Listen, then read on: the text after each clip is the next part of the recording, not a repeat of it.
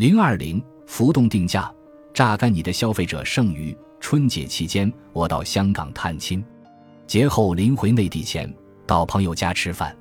朋友问我，现在疫情这么严重，应该没什么人坐飞机了吧？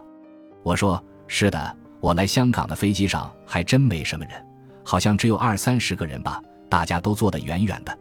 朋友说，那起码也有好处，没人坐飞机，票价肯定很便宜。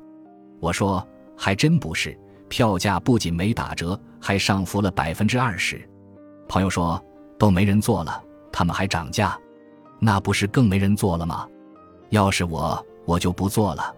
大家都知道，飞机每飞行一个班次，它的成本基本上是固定的，航空公司应该尽量争取更多的乘客的来乘坐，才能获得更大的收益。所以说，旅行淡季或者说时段不太好的航班。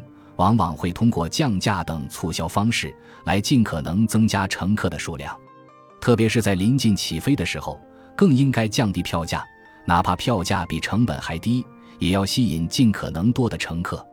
为什么这个时候，在明知道乘客数量少，需要想尽办法来招揽乘客的时候，反而价格还上浮了？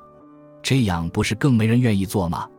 首先，我们来看看为什么降价能够吸引更多乘客。是因为有些人属于价格敏感性人群，也就是我们之前说过的价格弹性比较大。对于这些人来说，他们会因为价格来决定是不是出行，或者是不是采取飞机这种出行方式。价格高，他们可能就不出行了；或者坐火车出行，价格低，他们可能就临时决定出去旅游了。所以，降价促销能够很明显的改变这些人的消费倾向。增加乘客数量，但是在疫情这种特殊时期，这个规律就不适用了。由于跨境出行不仅面临更大的风险，而且还需要隔离十四天，非必须的出行已经被完全抑制。没有人会因为机票票价低而计划一次旅行。这时候选择出行的人一定是有刚需的人，这些人不会因为票价的降低或者抬高而改变自己的出行计划。那么这个时候。航空公司最优的策略，反而是以提价的方式来获得更大的收益。商家是根据什么来决定浮动定价的范围和时机呢？这就要引入一个经济学概念——消费者剩余。消费者剩余又称为消费者的净收益，是指消费者在购买一定数量的某种商品时，愿意支付的最高总价格和实际支付的总价格之间的差额。消费者剩余衡量了顾客自己感觉到所获得的额外利益。不同人群在不同时机下，对于同一个产品愿意支付的价格是不一样的。商家为了获得更大收益，必然要尽可能的掌握消费者的心理预期，尽量榨取消费者剩余。就拿我来说吧，春节期间到香港探亲，春节后回内地工作，这些都是刚需。为此。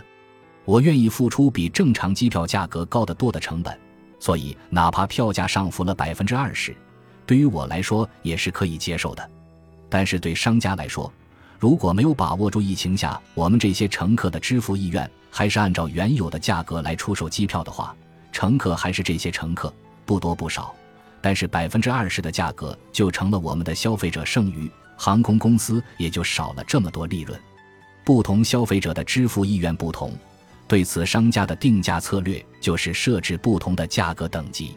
比如，飞机分了头等舱、商务舱和经济舱，同样的时间、同样的距离，但是票价不同，正是考虑到了不同人群的消费意愿。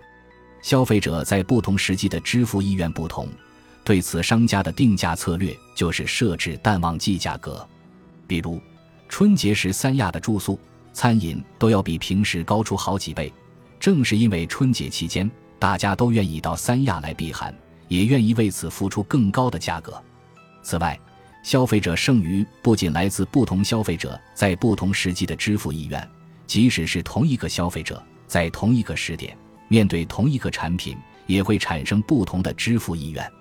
这是因为同一个产品给消费者带来的边际效用是递减的，所以消费者愿意支付的意愿也在逐步降低。也就意味着商家可以榨取的消费者剩余在逐步降低，那么是否就只卖给消费者第一件产品，获得最大的消费者剩余呢？事实并非如此。商家想要获得的是利益最大化，那么就应该根据消费者对每一个产品的支付意愿来收费。只要消费者对这一个产品愿意支付的价格高于成本，就能够为商家增加利益，就是值得尝试的。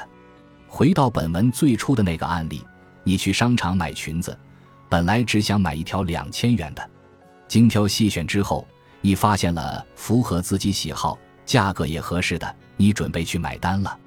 这个时候，请问，你还愿意再花两千元多买一条裙子吗？你肯定说不需要，我只想要一条裙子就够了。如果问你什么情况下你会愿意多买一条呢？那肯定是便宜一些了，有便宜我才愿意占。那好，商家的对策就来了：第二条八折，第三条半价。